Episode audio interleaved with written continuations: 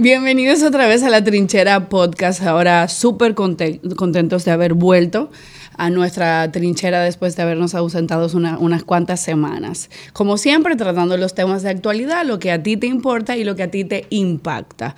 Em, darle la bienvenida a mi compañero que he extrañado muchísimo y también a nuestro invitado del día de hoy, que también es parte de la familia Falla. que también me ha extrañado muchísimo. Que también te ha extrañado muchísimo, ahorrando un poco más. pero a ti también te he extrañado. Así que voy a darle el paso a mi compañero Orlando para que lo presente, pero por supuesto recordarte que La Trinchera Podcast está en todas las plataformas digitales de Falla Media, que nos puedes seguir en Spotify, en Apple Podcasts, en YouTube y por supuesto activa la campanita para que recibas las notificaciones de todo lo chulo que pasa en La Trinchera. Bienvenido Orlando. Bueno, gracias Larimar. Un saludo a nuestro querido hermano Felipe Vallejos, que nos acompaña en este episodio de hoy. Lo habíamos dicho la última vez que Felipe vino, que cada cierto tiempo lo íbamos a tener con nosotros para tratar principalmente temas internacionales que están en el tapete. Yo diría que la, la agenda internacional está mucho más movida que la agenda local.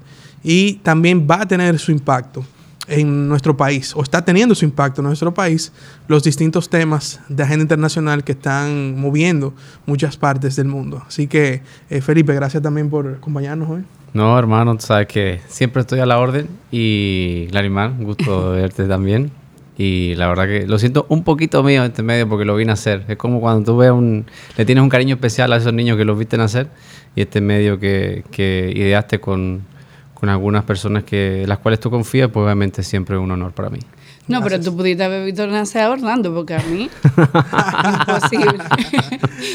bueno, señores, nosotros hemos hoy querido eh, aprovechar la coyuntura, como decíamos, internacional para tratar un tema que tiene varios días ya como trending topic en todos los medios y en todas las redes sociales, y es el tema de la revocación de la Suprema Corte de Justicia norteamericana del proceso conocido como Roe versus Wade, que es un proceso donde en los años 70, en el año 1972, eh, y voy a aprovechar para dar el contexto en el cual en aquel momento la Suprema Corte aprobó eh, o, emitió una sentencia en este proceso, una, eh, una joven de Texas, que se utilizaba, el, nombre de Jane Roe es un seudónimo para proteger su imagen en el proceso judicial, eso se utiliza mucho, demandó al, estado de Texas en la persona de Henry Wade, que era el fiscal de Texas en ese momento. Es bueno decir que Henry Wade fue el fiscal de Texas también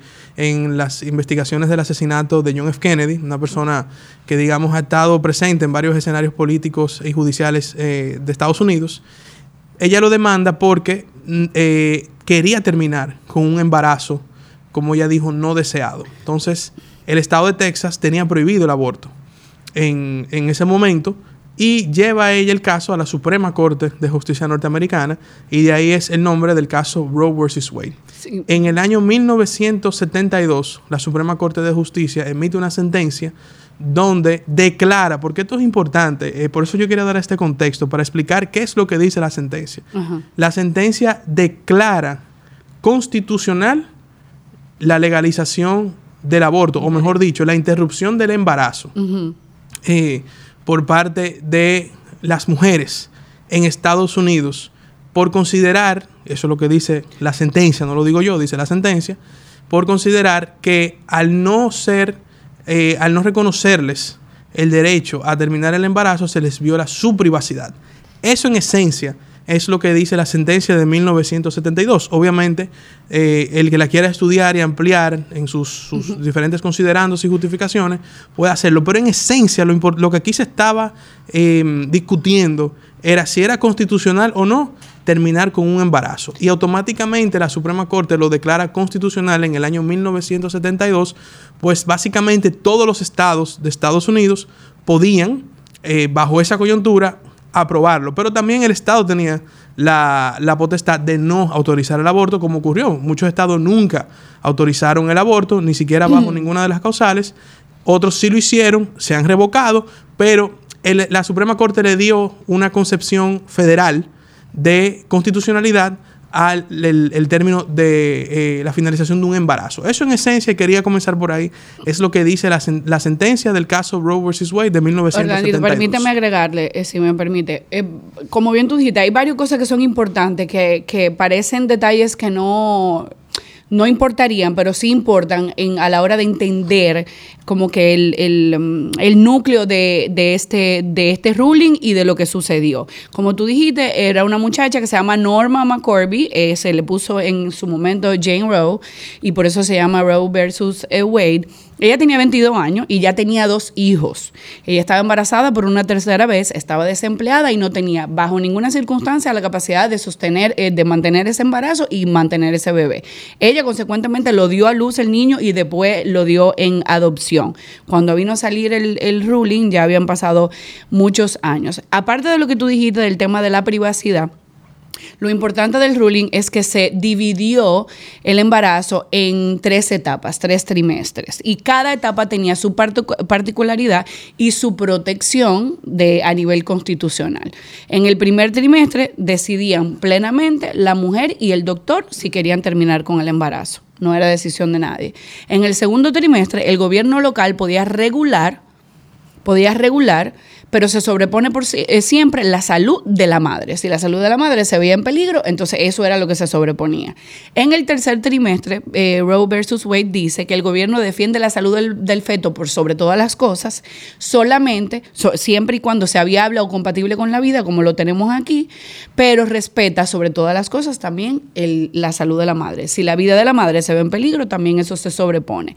Entonces, lo que es importante cuando hablamos de constitución es que la gente entienda que al ser declarado constitucional, tú acabas debajo de una sombrilla, que es la constitución que te defiende. Entonces, eso es un tipo de defensa particular y más importante que la legislación local de cada estado. Sin importar lo que cada estado legisle, la constitución que es para todos, tú entonces estás amparado por esa sombrilla. Y esa es la importancia de que los casos sean de ese tipo. Exacto. Entonces, eso era lo que en esencia establecía esa sentencia que eh, hasta ahora, hasta la semana pasada, estuvo, digamos, vigente en, Estados Unidos por, eh, yo creo que 50 años, casi, 50. Eh, casi 50 años, ¿verdad?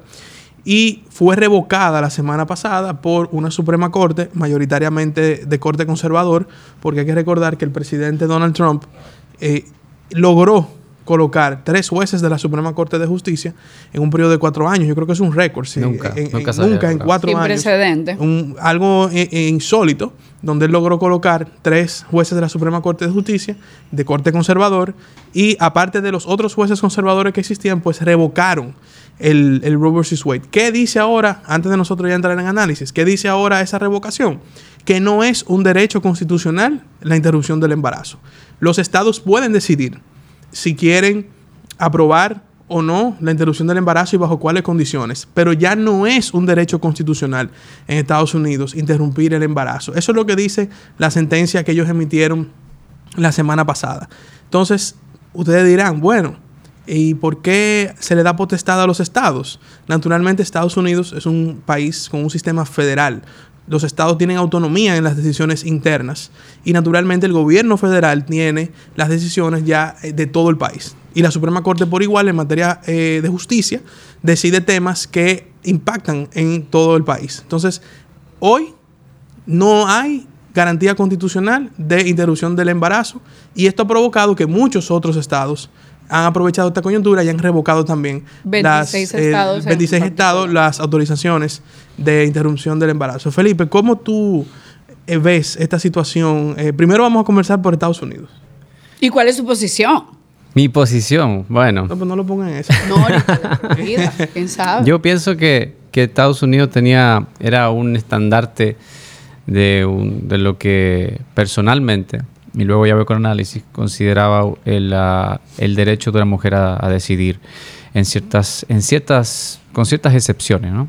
Eh, esto obviamente que provoca un terremoto político en Estados Unidos, evidentemente. Ahora bien, faltan prácticamente cuatro meses y medio para las elecciones de medio término, donde se van a reemplazar algunos escaños del Senado. Y obviamente esto, esto es un tema central Pero eh, hay que recordar que en Estados Unidos en marzo ya se había filtrado eh, esta, este borrador de sentencia que finalmente fue liberado.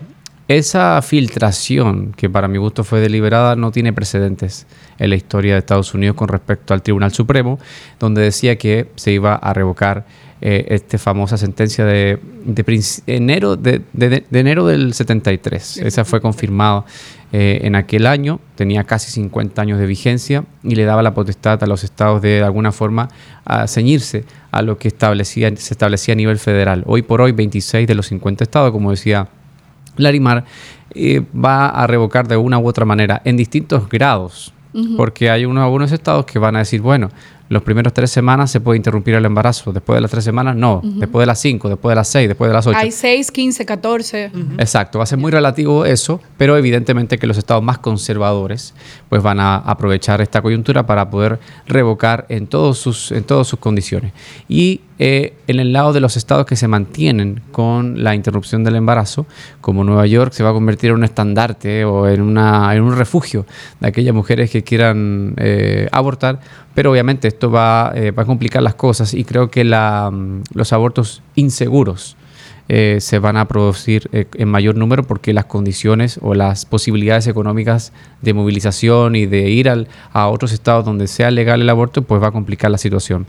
A nivel político, esto, eh, obviamente que el gobierno de Joe Biden tratará de que esto sea el tema central de, la campaña de noviembre próximo, porque está contra las cuerdas por el tema de la inflación. De hecho, cuando se filtra el documento en marzo, el gobierno federal trató de desvirtuar un poco el, tema para centrarlo en este tema del aborto. Sin embargo, el, alza de costo de los productos de primera necesidad, de la gasolina, la inflación en términos generales, ha sido la tónica de la campaña y creo que los republicanos querrán pasar rápidamente la página sobre el tema del aborto y seguir centrando el tema en la inflación porque la inflación se está comiendo pedazo por pedazo la legitimidad, la popularidad y por supuesto la gobernabilidad, las posibilidades de realmente avanzar en la agenda que tenga Joe Biden en los próximos años.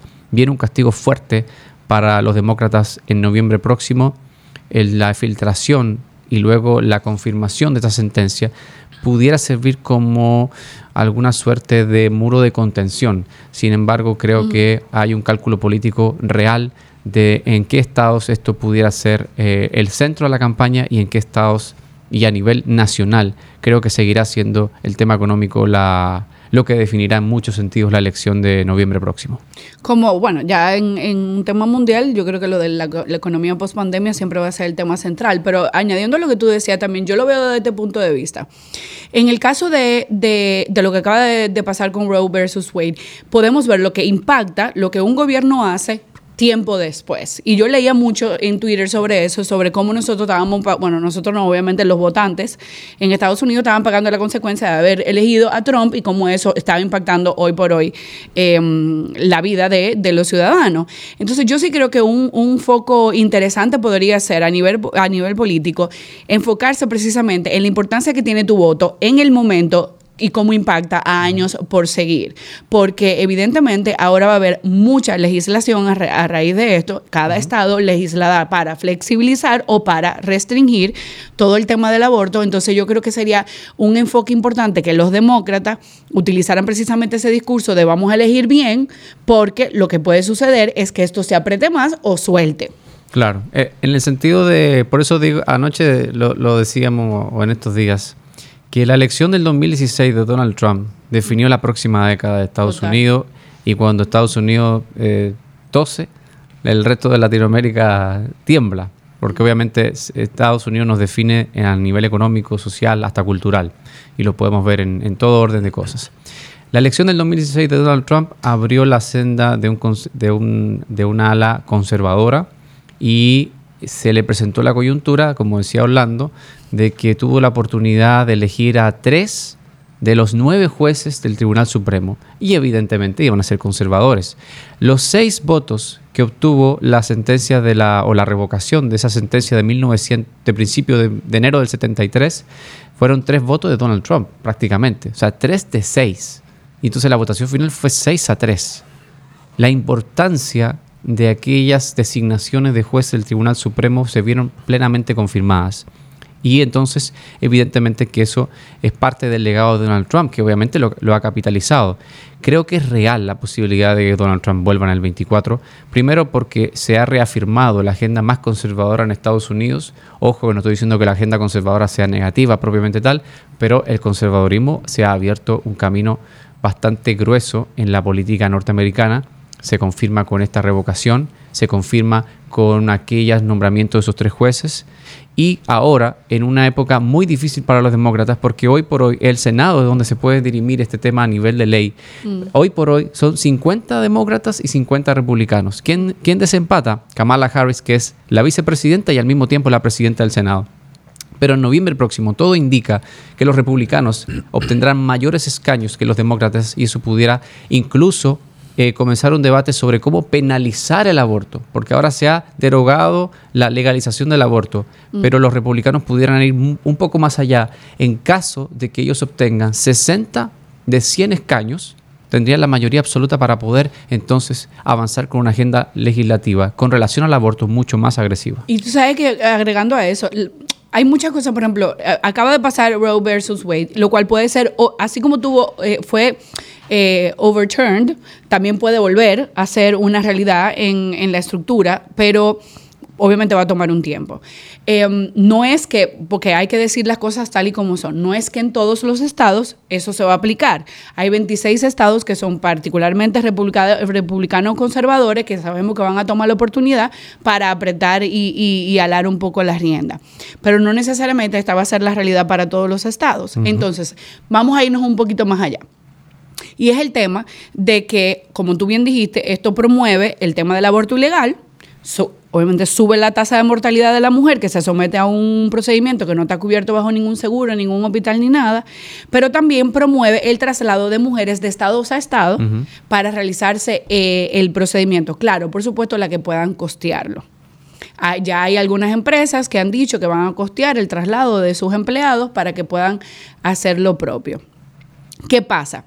La legislación a nivel de este tema no se queda solamente en tu estado, sino que pueden penalizar el traslado de las mujeres, o sea, pueden hacer, se puede legislar para restringir el traslado, puede penalizarse en el sentido de que pueden crear consecuencias de carácter monetario y de privación de la libertad que hoy por hoy no existen. O sea, si esto se, se va por la línea que han incluso expresado algunos miembros del, del, de la Suprema Corte, estamos hablando de que en seis, ocho años, las mujeres pueden caer presas por irse a Nueva York a hacerse un, aborto.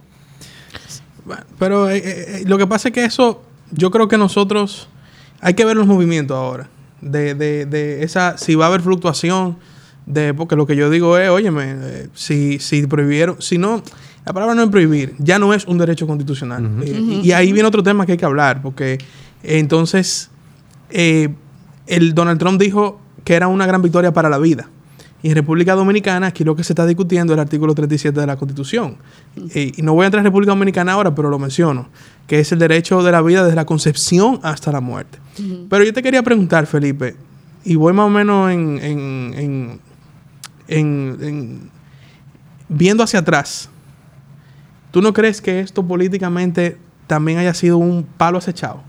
Porque si tú te das cuenta, en en las últimas, en los últimos años, bueno, de hecho, la decisión de la Suprema Corte sobre Roe vs. Wade no, es, no fue que los jueces dijeron, vamos a hablar de Roe vs. Wade, no. Es que había un caso que se sometió en el año 2020, donde que se llamaba el caso Dobbs vs. Jackson, Women's Health Organization, donde el, el Estado, donde era discutir la constitucionalidad de una medida de una ley de Mississippi donde se prohibía el aborto después de 15 meses de embarazo, cuando la mayoría... De semana. o lo que Roe vs. Wade establecía, que todos los estados podían garantizar el aborto cuando fuera antes de las 23 semanas. Y yo viendo eso, bueno, veo que someten eso. Eh, después, no sé si vieron que hubo muchos gobernadores republicanos que comenzaron a prohibir el aborto en sus estados, el de Texas y otros en estos dos años, ustedes se ponen a analizar. En Texas seis semanas. Y a a mi juicio, el movimiento conservador en Estados Unidos está con mucha fuerza en estos momentos. Y en, un, en una movida que me parece obviamente para Trump inteligente, tú lo dijiste, puso tres jueces, son tres jueces que responden a él y responden obviamente a los eh, intereses de los republicanos o de los grupos conservadores, más otros que ya estaban ahí. Pareciera que esto fue una especie de vamos a aprovechar la coyuntura y dar un palo. ¿Tú no crees que eso, porque tú mencionabas obviamente eh, las elecciones que vienen, tú mencionabas que quizás los demócratas quieran aprovechar esto para hacer campaña, pero cuando tú analizas, yo acabo de ver una encuesta, ahora la tengo aquí, de los principales problemas de Estados Unidos en el día de hoy. El aborto no está en los primeros 20. O sea, ¿Qué aparece de primero? El primero es una insatisfacción con el gobierno por pobre liderazgo. El segundo es el alto costo de la vida y la inflación. El tercero es la economía en general. El cuarto es la inmigración, que los republicanos es un tema fuerte de ellos. El quinto es el precio de los combustibles. El sexto, la situación con Rusia. Y el séptimo es el racismo. Y el octavo, oye, qué interesante el octavo, unificar el país. Porque al final todo este tipo, tú sabes que yo veo este tema de Roe vs. Wade, con lo cual yo en lo personal tengo que decir que estoy de acuerdo con la revocación de ese derecho constitucional, porque eso no es, terminar la vida de una gente no puede ser un derecho constitucional. Y tengo que decir que a mí lo que me da pena es ver a la sociedad americana, que parece como si tuvieran un juego de Nintendo. Porque mientras y digo un juego de Nintendo, obviamente ustedes todos saben, no es menospreciando el Nintendo ni mucho menos, pero digo que parece una sociedad que está controlada por un control remoto. Revocan Roe vs. Wade. Todo el mundo se tira a la calle a protestar, a, violencia. Eh, o sea, no hay un nivel de tolerancia, no hay un nivel de respeto. Y mientras tanto, yo insisto y lo digo aquí, Rusia y China cogiéndose el mundo para ellos. O sea, los, los americanos están como en una situación surreal. Tú ves lo que está pasando en Estados Unidos tú dices, pero ¿y eso es Estados Unidos? El Estados Unidos que nosotros conocíamos de un liderazgo fuerte, de, una sociedad que tenía ciertos principios independientemente de cualquier diferencia, de una sociedad que buscaba ver cómo avanzar al mundo en ciertos lugares. O sea, tú analizas todo esto y tú dices, pero ¿y qué es lo que está pasando? O sea, fuera del tema de la decisión, estamos viendo un Estados Unidos surreal, un Estados Unidos sin liderazgo en el mundo, un Estados Unidos que ya no, no tiene la incidencia que tenía antes. Me duele decirlo, porque yo soy pro Occidente y pues Estados Unidos siempre ha sido el líder de Occidente, pero no puedo negar tampoco que están muy débiles. Y estos temas internos eh, de si el Roe vs. Wade, el si Black Lives Matter, el si eh, Antifa, no sé qué, o sea, de lado y lado lo digo, ¿eh? de lado y lado. Tienen ese país inmiscuido en una novela de 9 de la noche en un canal de televisión. Algo insólito. Yo difiero de ti, wow, en el 100% de todo lo que tú dijiste. Yo nunca he visto a los Estados Unidos de la forma que tú lo viste. Para mí esa es la telenovela.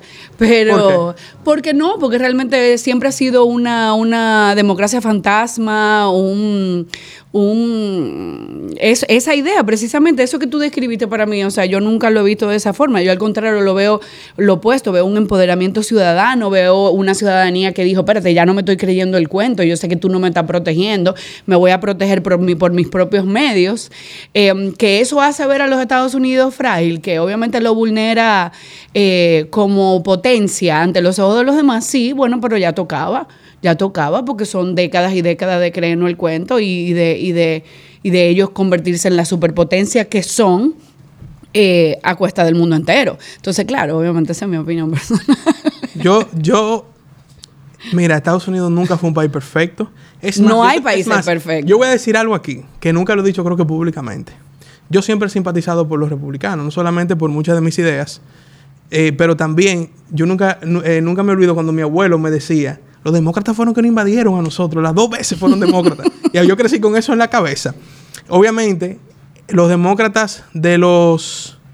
Eh, de inicio del siglo XX hasta mediados eran quizá más republicanos que los republicanos... Eh, perdón, eran más republicanos que los republicanos de esa época. En cuanto a si tú comparas las diferentes visiones y cómo esos partidos hoy día se encuentran. Pero yo creo que Estados Unidos no es perfecto, nunca lo ha sido, pero tenía una voz que lideraba el mundo en los momentos difíciles y esa voz no la tenemos ahora. Y si tú te pones a ver Europa, está debilitada también con su liderazgo. Y Rusia y China, que no tienen democracia, porque eso hay que decirlo, no tienen democracia, se están comiendo los caramelitos de todo el mundo. Entonces, yo digo esto porque veo este país inmiscuido en todas estas crisis ideológicas, en todos estos pleitos de ambos lados, Y yo me pregunto, Felipe, ¿qué va a pasar con Estados Unidos? Bueno, Estados Unidos siempre ha sido un país frágil en muchos sentidos. No podemos olvidar la década de los 50, los 60, los 70. Los 70, los 60 y los 70 sobre todo. Hay que recordar que en 62, 63 asesinaron al presidente de los Estados Unidos, años después a su hermano, también a, a Martin Luther King, es decir, de una época de violencia y de racismo y de discriminación, que obviamente el, el país siempre ha estado, en algún sentido, partido en dos. Lo que ocurrió ahora con el tema de la derogación de la legalización del aborto, pues obviamente confirma que Estados Unidos siempre ha sido un país partido en dos. Fíjate cómo en la encuesta salen todos los temas prioritarios para la ciudadanía norteamericana. De los primeros seis, cuatro están relacionados. O sea, cuatro tienen que ver con el bolsillo. Decía Bill Clinton, eh, es la economía estúpido, hace muchos años. Y obviamente que eso es lo que quita y pone presidentes. Entonces Joe Biden en este caso y lo vamos a ver confirmado en noviembre. Si quieren, volvemos en noviembre y a ver si está equivocado o no, pero, pero la verdad que la economía es la que va a primar en, la decisión de votos de los treinta y tantos escaños del Senado que están en juego en noviembre próximo. Y por qué no en la definición de las elecciones del 2024. Yo creo que la agenda conservadora, nos guste o no, porque aquí, aquí a mi lado tengo a dos polos opuestos. eh, nos guste o no, la agenda conservadora sí está avanzando con fuerza en Estados Unidos. La elección de Donald Trump en el 2016 fue una señal porque supo entender cómo estaba el ánimo con respecto a la economía, con respecto a la migración, con respecto a, a, los, a los, derechos fundamentales, constitucionales y demás. Eh, creo que Joe Biden, lamentablemente, eh, están es tan eh, un reflejo puro de su, de, su, de su gobierno, porque le ha tocado muy difícil, hay que reconocerlo, pero también los tropiezos que ha dado. Miren, esa, las, las veces que se ha caído, lamentable, porque es un hombre mayor, se cayó eh, subiendo la escalera, eh, subiendo el avión, y se cayó recientemente en bicicleta. El hombre tiene la mejor intención, porque llegó tan contento en su bicicleta y, y se cae ese momento donde él se cae en bicicleta es tan es el reflejo puro de su gobierno. Para el infierno. El reflejo. No, no. Fuera del fuera del aspecto fuera del aspecto humorístico del hecho que, que, que, muy mal, pero cuando este hombre se cae es tan es el reflejo más puro de su gobierno. Y lo dice alguien que realmente no simpatiza con Donald Trump. Pero hay que ser, hay que ser objetivo y hay que ser realista. La situación de Joe Biden eh, día a día va alimentando la noción de que Donald Trump es probablemente candidato republicano y con reales posibilidades de ser presidente en el 2024. Eso mira, eh, no, Dios perdónanos por reino, pero lo que tú dices que una es una es una imagen de la realidad de ese país, a mí lo que me da es pena, porque es verdad que es una imagen de, de cómo va ese país. Y tú sabes que quería comentar también que esta, esta decisión de la Suprema Corte de Justicia nosotros vamos a ver ahora, bueno, tú dijiste algo que es importante que nuestros, eh, los que nos ven y nos escuchan sepan, esto va ahora al Congreso. El Congreso es el escenario donde por una ley y no por una decisión judicial, eh, el, el aborto o la interrupción del embarazo entraría en un nuevo debate. Pero atrás del aborto hay un lobby fuerte que Trump, cuando fue presidente, por ejemplo, le quitó todos los fondos que, que el gobierno norteamericano le daba a Planned Parenthood y a muchas organizaciones feministas que eh, patrocinaban o promovían el aborto y, en fin, otra serie de, cosas. Y ahora, hmm. con no feminista, pro humanidad. No, no, pro, pro decisión. Feminista, Larimar, feminista, feminista, feminista. Pro vida de la mujer. Feminista. Pero ahora ese lobby va a también enardecer sus acciones porque esta, eh, esta decisión de la Suprema obviamente impacta fuertemente en que no solamente el gobierno federal, que yo sé que va a buscar este gobierno, va a buscar la manera de mantenerle esos, eh, esos fondos, pero muchos gobiernos estaduales que echen para atrás el aborto, pues van a ver sus fondos derogados. Y aquí hay todo un negocio, señores, atrás de esto también, porque no solamente no me vengan a mí con que esto dedique que, que, que pro-choice, que hay un negociazo atrás de eso, pero un mega negociazo. Aquí, señores, lo que hay que hacer en este mundo, y lo digo en sentido general, es usted protéjase, no tenga relaciones indeseadas y evite tener que llegar a ese extremo innecesario de acabar con una vida. Porque aquí hay que ser preventivo y yo creo que Estados Unidos tiene que buscar la prevención. Lo que pasa es que hay un negocio atrás de eso que beneficia a muchas personas, a muchos negocios. Entonces esos son los detalles también que hay que decirlo, porque a veces no se dice. dale, dale. Estoy esperando. Ay, no, lo que pasa es que realmente sí, yo estoy totalmente de acuerdo. Y yo, yo estoy en, en total desacuerdo con que el aborto se utilice como medio anticonceptivo. Jamás en la vida vamos a apoyar el hecho de que una persona no se cuide, no se proteja, no tome las medidas del lugar y luego decide hacerse un aborto porque le sale, ¿verdad?, del forro. Pero no, eso obviamente nunca va a ser lo que nosotros vamos a promover. Pero estamos hablando de que la alternativa, que es cuidarse, organizarse y protegerse, nunca va a ser 100% eh, efectiva. Entonces, tiene que haber, como todo en la vida, un margen de error. Eh, ahí la humanidad te exige que haya un margen de error en todo. Claro que sí, claro que sí.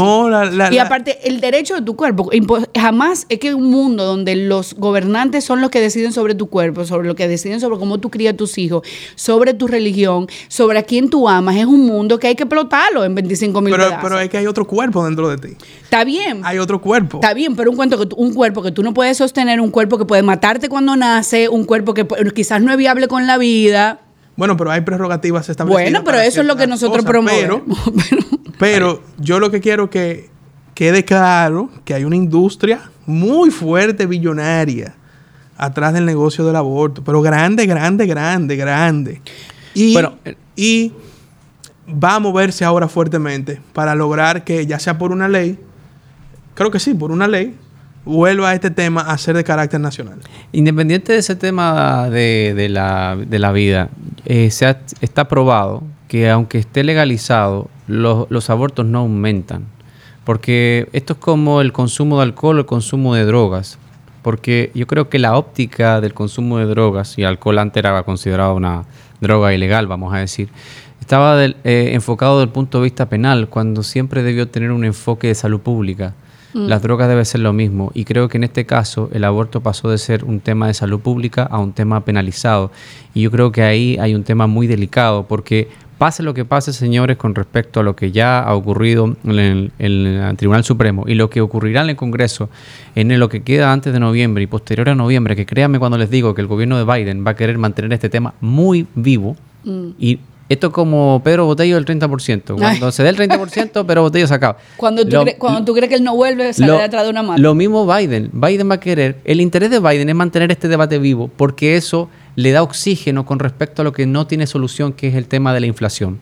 Es un cálculo político. Pero en el punto de vista... ¿Qué este tanto, Felipe, puede este tema porque es un tema, fíjate que no está en, ni en los primeros 20 temas de... sí, pero Orlando, que en el 2022, cuando tú te pones a pensar con las luchas, con lo que nosotros hemos visto, que tenemos, como tú dices, a los Estados Unidos como estandarte de, mm, de, qué sé yo, del respeto a los derechos, del matrimonio gay, de qué sé yo qué. Cuando a ti, cuando sucede algo como lo que acaba de pasar con Roe, versus Wade, se le levanta la falda a esa sociedad que nosotros hemos utilizado como, como ejemplo de inclusión, de respeto a los derechos de las mujeres, de no es que no es, que es insólito en el 2022 eso haya pasado. No, al contrario, se está protegiendo la vida. Eso sí son derechos humanos de verdad. Ahora, yo lo que digo es Sí, porque es el animal. Pero no es de los primeros 20 temas, señores. Claro. De, de, de la preocupación del americano, Felipe. ¿Cómo Yo no creo, tener un discurso? Aquí la corrupción antes de. Antes de, él va a mantener el tema, ¿verdad? Él, Suponte que él mantenga el tema. Ajá. Y, y la gente lo que está pensando en su bolsillo. Evidentemente. Por eso yo digo que es un cálculo político también de Joe Biden, en el sentido de que está contra las cuerdas con respecto al tema de la gasolina, de la economía y demás. Y yo creo que este tema pudiera darle un poco de oxígeno, pero no le alcanza para llegar a noviembre y, y hacer el tema del aborto el centro de la decisión del votante a nivel nacional. Pero además de eso, y quería decir dos cositas más solamente, el aborto va a seguir ocurriendo va a seguir ocurriendo. Es lo que él dice, no sube ni nada. Es como la marihuana, no, es que la gente fuma más. lo que sí va a ocurrir es que van a haber abortos inseguros porque va a aumentar el tema de la práctica con el aborto que se le conoce como las pastillas. El hecho de que uno va a internet y mete pastillas para poder abortar. Ahora bien, dada la tendencia, eh, esto me, me va a desvirtuar un poco, pero no quiero irme sin decirlo. Dada la tendencia de Latinoamérica con respecto a irse muy a la izquierda, una agenda mucho más progresista eh, con respecto a Estados Unidos. Estados Unidos básicamente se convierte como un muro de contención contra la tendencia actual en, en el Caribe y en Sudamérica. tú sabes la gente lo, va a Aquí, bueno, que Estados Unidos nos dieron la razón. Colombia, un país históricamente de derecha, históricamente ha sido de derecha por razones de la inseguridad de los paramilitares, siempre ha estado más en manos de la derecha. El hecho de que Gustavo Petro sea el primer presidente de izquierda en democracia elegido en la historia de Colombia te dice mucho para dónde va Sudamérica y Latinoamérica en general.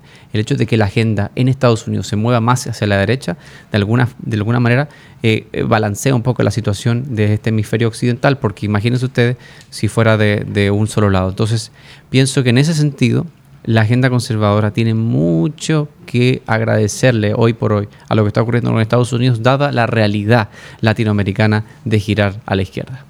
Tú sabes que de eso de, América Latina, que lo trataremos en otro momento, pero muchos de esos eh, nuevos presidentes de izquierda no son totalmente progresistas, porque por ejemplo Pedro Castillo, que se considera de izquierda no está a favor del aborto. Él se considera izquierda, pero no puede estar más de derecha. No, puede ser más de derecha. Hay muchos casos que son dignos de analizar porque se venden como de izquierda, pero muchas cosas no son, no son de izquierda. Pero yo estoy totalmente de acuerdo con tu comentario.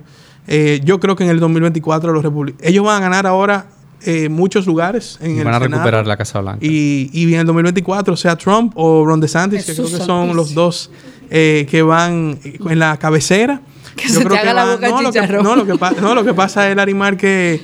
Lo que pasa, Larimar, es que... mira, yo recuerdo, y ojalá algún día nosotros poder encontrarlo eso. Cuando Trump ganó, eh, yo escuché el otro día el gobierno de la mañana y me tiré el comentario de Alvarito sobre Trump. Y Alvarito decía porque Trump tiene cuántos años tiene Trump. Yo creo que va a cumplir, no tiene 80, pero tiene, 70 y pico, 70 y pico tiene. No creo que llega a los 70 largos, pero creo que está en los 70 y pico medio. Y Alvarito decía, ese hombre tiene un vigor y una energía, puede durar 10 horas hablando y no se cansa. Es también lo que refleja esa, esa, y mira que algo interesante, sin Twitter, míralo como está él. Es increíble, sin Twitter está con su popularidad alta. Y al final Trump es una persona que tiene un discurso muy populista, pero le llega mucho a la persona. Pero yo, yo resalto lo de la energía porque ¿quiénes son los dos principales líderes de Estados Unidos ahora? Dos personas mayores. Sí. Dos personas de, que cruzan los 70 años. ¿eh? Pero uno, tú le ves una energía y un empoderamiento cuando habla, y como que no está cansado, y, fuerza y su forma de ser. Y el otro se cae de la bicicleta. Wow. ¿Tú eres pro Trump? Yo soy republicano, sí. Jesús Yo soy republicano. Yo pienso que. Es más, y en mi campaña de diputado, mucho que me dieron por, por haber apoyado a Trump. Mi madre. Pero yo soy republicano. A mí me gusta la figura de Ron DeSantis, tengo que decírtelo, porque es una persona en su forma más moderada. En su forma, ¿verdad? Más moderada. Yo estoy sufriendo aquí. no, sufriendo no, porque dime tú, si dejamos Estados Unidos. ¿Usted es dominicano? ¿Qué republicano? Si dejamos. No, pero uno simpatiza fuera de aquí, obviamente, por distintos procesos políticos. Por ejemplo eh, en, Colombia, yo quería ganar al viejito. Pero el viejito, se quedó, el viejito se quedó corto al final. No la alcanzó. Y ojalá, bueno, mira, y al final, y con esto ya yo cierro. Y yo Bernie Sanders, ya tú sabes. si estamos divididos aquí. Con esto yo cierro, con esto yo cierro mi, comentario eh, sobre estos temas. Al final, ¿ustedes saben a quién le conviene todo lo que está pasando ahora mismo? En gran parte de nuestra, nuestras latitudes, la República Dominicana. Cuando yo vi que ganó Petro, yo dije, eso le conviene a Miami y a República Dominicana. El capital colombiano, muchos de ellos se van a ir para Estados Unidos. Eh, aquí van a venir muchos colombianos. Prepárense para ver muchos colombianos en la República Dominicana. Igual van a ir a otros lugares. Veo a algunos de los muchachos ahí haciendo Pero, eh, un rey ahí. Y el presidente Abinader se sigue consolidando como probablemente el único presidente de centro moderado de la región. Centro derecha. centro derecha. Bueno, depende. Yo diría de centro. Eh, pero, pero bueno, de centro. Es una persona que no tiene extremos ideológicos. No tiene populismo como muchas de estos. No, no, Por ejemplo, ¿cómo salta Petro? Y dice. Nosotros no, no, vamos, no queremos extraditar narcotraficante colombiano a Estados Unidos, pero Pablo Cobar resucitó después que él dijo eso. Sí. ¿Cómo tú dices eso, por Dios? En transición. Entonces, pues señores, prepárense que en América del Sur principalmente no hemos visto todo todavía. Y, insisto, a quien más nos conviene, aunque, aunque hay que decir que me da pena ver lo que está ocurriendo en la región, pero a quien más le conviene eso a República Dominicana ahora mismo. Inversiones para acá. De que van a venir mucha gente de Colombia, van a venir, eh, van a tener más inmigrantes colombianos, pero a nosotros es que nos conviene porque seguimos siendo una luz en medio de tantos problemas y tantas situaciones. Y en el caso de Estados Unidos, yo insisto, eh, me da mucha pena lo que está, se está viviendo en ese país. Una falta de unidad completa, una, una tiradera, eh, como si fuera de patio de muchachos. Y mientras tanto, Rusia y China siguen conquistando gran parte del mundo. Porque no tienen democracia. Por eso era que antes los Estados Unidos estaba adelante. Sí, pero era, era No, porque- no, no. Es, que, es que había, una, había una hegemonía. Al presidente de Estados Unidos siempre le han dicho el líder del mundo libre. Se ganó Sí. ese título. Claro. Por, por- porque Estados Unidos, independientemente de primeras o segundas intenciones, se vendía como el, el, el promotor de la libertad y la democracia. China y Rusia, que imagínate, Rusia sale de la Guerra Fría y viene un presidente por casi 10 años y después viene otro por casi 20 años, o sea, no hay democracia. Y China, China es, un, China es una monarquía política, porque no es familiar, pero es política. Ahí el que el Partido Comunista decidió que va a dirigir los destinos de la nación, mira que ya en el caso de Xi Jinping no tiene ni que no tiene ni, ni prohibición de la reelección. Es una monarquía política. Y a veces, a veces uno se cuestiona si esos modelos que están dando éxito en esos países, porque hay que decirlo que Rusia y China, independientemente de, de muchas situaciones, están avanzando en el mundo. Y China ahora mismo es la primera potencia, para que estemos claros de eso. Pero nosotros tenemos que definitivamente repensar nuestra democracia. Yo estoy de acuerdo con eso, hay que repensarla. No digo que hay que dejarla, pero hay que repensarla porque no puede ser que se deteriore, tiene que mejorar. Y lo que está pasando en la región es que se está deteriorando. Y yo creo que, que siempre, yo, yo siempre he dicho que el enfoque está en el voto, en que la gente entienda el valor del voto, cómo el voto impacta. Eh, añadiendo lo que tú dijiste en algo que estamos de acuerdo hoy, wow, una cosa. Es que, es que definitivamente Luis Abinader, aún teniendo el, no diría el derecho, porque no el derecho, la posibilidad histórica de, de imponer su parecer en algunas cosas, eh, ha decidido renunciar a ese, vamos a decir, derecho histórico eh, mal formado del sistema de hacerlo y ha sido muy pro de que la gente elija de la autonomía, de la independencia eh, de las autoridades y eso yo se los respeto muchísimo, pero más que respetarlo estoy agradecida de vivir bajo ese, ese concepto político que él, que él está promoviendo. Porque fíjate también, señores, que en Ecuador, en Ecuador a, a Guillermo Lazo le están armando una le han situación dado respiro. fea, no le han dado respiro. Entonces, nosotros yo- tenemos el mismo problema de la inflación, tenemos muchos problemas, pero cuando analizamos el, el panorama de la región, Mm. reitero mi frase, la democracia se está deteriorando y nosotros no podemos permitir que en este país se deteriore. Vamos Yo- a ver que que Felipe tener- haga una predicción, yo quiero una Hay- profecía. Bueno, yo lo que... ¿Pero Una profecía no latinoamericana, que me diga cuál tú crees Ah, que el próximo que país que la izquierda del barre. 24. Más que... Bueno, Bueno, el 24 aquí.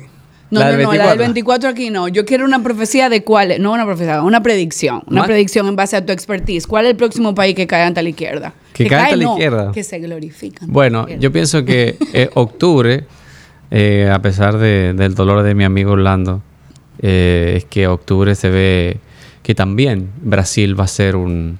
un- va- Oh. verá el retorno de, de Lula da. Silva. Pienso que hoy por hoy Lula tiene, la, tiene posibilidades reales de ganarle a Bolsonaro, a pesar de que Bolsonaro es el presidente y está habilitado. Pero en términos generales, yo más que predicción es una forma de tener que de fortalecer la democracia que Orlando dice que se ha ido deteriorando y es real. A veces las crisis no las vemos venir o peor, no las queremos ver venir. Y eso ocurrió en Chile en el 2019. En Chile subieron, es como, imagínense ustedes aquí, que anuncian que a partir del lunes, en lugar de 40 pesos, el metro sube a 60 pesos. Y los estudiantes dicen, ¿pero por qué? O sea, no, durante años ustedes me han prometido cosas que no se han cumplido. Ustedes me dicen que estoy ganando más dinero que antes, pero ¿por qué no me alcanza para llegar a fin de mes? ¿Por qué voy a un hospital público y no recibo la atención necesaria? ¿Por qué en mi colegio la educación es de mala calidad? ¿Por qué mis, mis, mis padres o mis abuelos se han pensionado y no reciben una pensión que me dijeron que iba a ser digna o por lo menos me iba a alcanzar para llegar a fin de mes? Entonces, poco a poco, la laceración de las, de las instituciones con respecto a las promesas incumplidas sobre la población van separando, van divorciando a las instituciones y a la democracia de la sociedad. Y la sociedad cuando no se siente escuchada, entonces es una situación de rabia interna que se va conteniendo ahí hasta que un día explota. Después, semanas después del estallido social del 2019 en Chile, mucha gente dijo, es que no eran 30 pesos de aumento del metro, eran 30 años de promesas incumplidas. Entonces, yo ¿Como pienso aquí? que ¿Aquí pasó? Pienso que República Dominicana, en esa mm, noción realista de que es un país muy, mucho más estable con relación a otros países de la región, cayó Chile en 2019 en un descalabro que estuvieron a pocas horas de entrar a una guerra civil, eso es información real. Eh, con respecto a Ecuador, que ha- el presidente está contra las cuerdas, incluso con pedidos de renuncia. El presidente actual de Colombia, que sufrió varios, sufrió varios atentados en los últimos meses. Es decir, República Dominicana, de alguna forma, dentro de las posibilidades, es un, es un país estable. Sin embargo, pienso que hay muchas situaciones ahí escondidas detrás de este crecimiento económico sostenido de las últimas décadas. República Dominicana crece más del 5% anual. Incluso en pandemia creció un 0%. Ustedes van a decir que es poco, pero otros países decrecieron. Pero ojo, hay que trabajar en la agenda de que ese crecimiento se vea reflejado en todo, en una gran parte de la población, porque si no, no estaremos haciendo proyecciones, sino, sino que nos estaremos lamentando. No, y en el cumplimiento de esas promesas que tú dices, eh, con el tiempo cambian gobierno. Es así. Bueno, Felipe, gracias por acompañarnos. Hicimos Gracias a un ustedes. Recorrido de Roe vs. Wade y la revocación de la sentencia. Y aunque lo habíamos planificado, pero al final no eh, habíamos dicho de hacerlo en otro episodio, hablamos un poco también Claro que sí. de, de la región, porque al final todo esto tiene un impacto en la región, en los movimientos ideológicos y naturalmente también en nuestro país. Y obviamente hoy aprendimos que Orlando es. Pero ahora fue que tú lo aprendiste. extrema. Ahora fue que tú lo aprendiste. Eh, sí, sí, yo me la que yo acabo de no, no, de extrema, desayunar. dere- de extrema derecha no, de sen- del sentido común. Yo soy pro sentido común. Centro derecha. No, no, no. Yo soy, yo soy una persona. Me identifico con, con muchas ideas de la derecha, pero yo soy pro sentido común. Al final todo esto es un tema de sentido común, Larimar. Lo importante es que yo te quiero y que no te voy a dejar de querer por eso. Señores, este fue el episodio 29. Estamos casi cumpliendo la edad de Orlando, 30. eh, aquí en La Trinchera.